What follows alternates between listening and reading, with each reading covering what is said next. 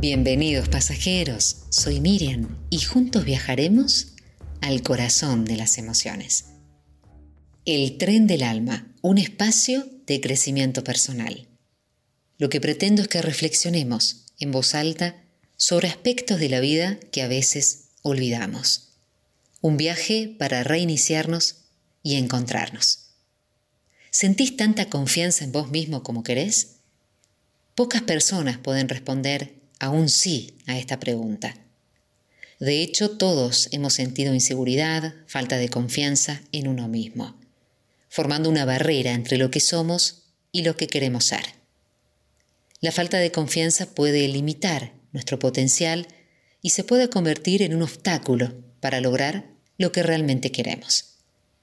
Pero la buena noticia es que dejar de sentir miedo y ganar más confianza es una habilidad que podemos aprender y entrenar.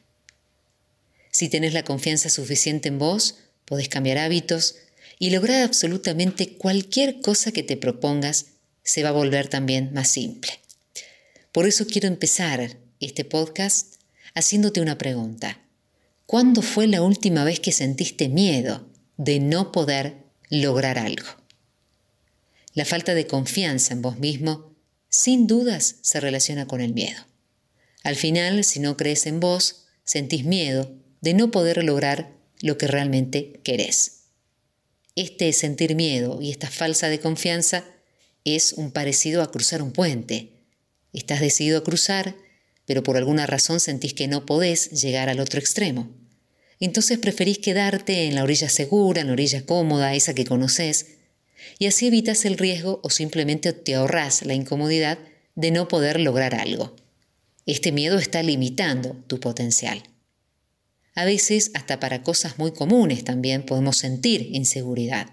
Un corte de pelo, viajar, conocer un lugar nuevo, aprender algo, bailar, acercarnos a alguien.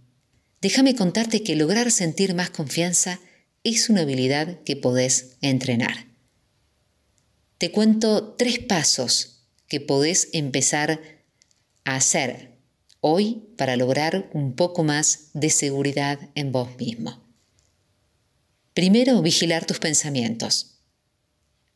Pretendemos que cumplir la función de señal de aviso a todos esos pensamientos que tenemos negativos, tenemos que frenarnos y ser más realistas. Saber pararlos a tiempo y cambiarlos por ideas que reflejen la realidad. Hace un esfuerzo para conocerte a vos mismo, tanto en lo positivo como negativo, y de esta manera cuando un pensamiento esté sobre vos, podás recordarte realmente qué te estás diciendo y si estás siendo realista. El segundo paso es que no te dejes llevar por tus emociones, estas respuestas que tiene tu cuerpo que nos, te puede llegar a paralizar. Si nos dejamos controlar por ellas como si fuéramos marionetas, no vamos a tener la oportunidad de demostrarnos a nosotros mismos cuánto valemos. Y el tercer paso es modificar tu postura corporal.